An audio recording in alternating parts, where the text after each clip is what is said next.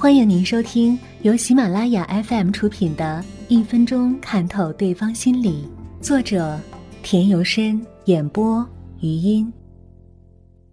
习惯行为，心理学家莱恩德曾说过这样的话：“他说，人们日常做出的各种习惯行为，实际反映了客观情况与他们的性格间的一种特殊的对应变化关系。我们在日常生活中。”自然而然的会产生并形成一些具有某种特定意义的小动作，因为这是在自然而然当中不自觉的形成的，具有很强的稳定性，所以很难在轻易之中一下子就改正过来，改正不过来就随身携带，这就为我们通过这些小动作去观察、了解和认识一个人提供了一些方便。两脚自然站立。两手插在衣服口袋里，并不时地伸出手来，然后又插进去。这种人的性格多是比较小心和谨慎的，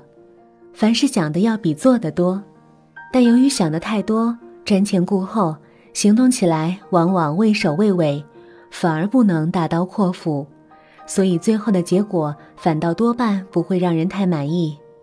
在工作、学习和生活当中。这样的人大多缺少灵活性，为了避免风险，多用一些老套的方法去解决问题。这样的人害怕失败，是因为他们没有承受失败的良好心理素质。在挫折、打击和困难面前，他们常常是灰心丧气、怨天尤人，而不从自己身上寻找原因。两脚并拢或是自然直立，把双手背在背后，这是一种。充分表现出自信心理的姿态，习惯于做这种动作的人，一般来说都具有某一特定的自我优越感，更准确的说，是具有一定的社会地位和知识水平，能够担当起领导的责任，而不是被人领导。他们都会和别人把关系处得很融洽，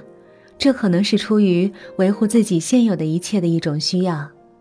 在很多时候，除了用语言以外，我们还习惯用摇头和点头来表示自己某一事物的看法，是肯定还是否定。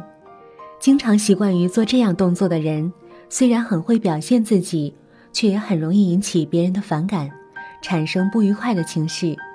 因为这种表示有些时候会被人误以为你是没有真正的用心去聆听他人的谈话而采用的敷衍的方法，所以需要注意。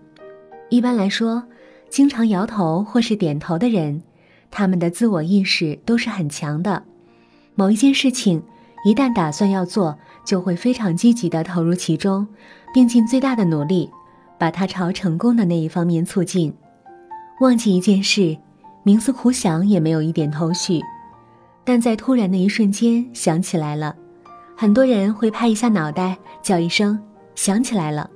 还有。对于某一个问题陷入困境当中，想不到好的解决办法，在突然之间有了灵感，也会有拍脑袋的动作。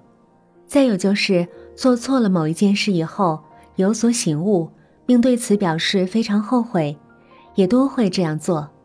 虽然同样是拍打脑袋，但部位却有不同，有的是拍打后脑勺，有的是拍打前额。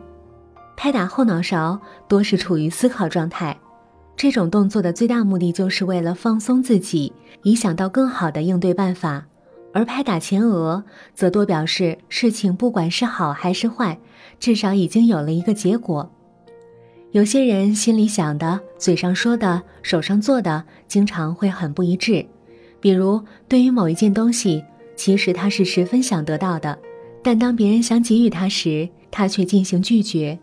口上拒绝着。但手却在底下接受了，这种人多比较圆滑和世故，并且能非常老练而又聪明地处理各种人际关系，使自己与他人保持和睦。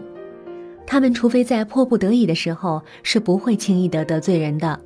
即使得罪了，也会想方设法的弥补，使之有挽回的余地。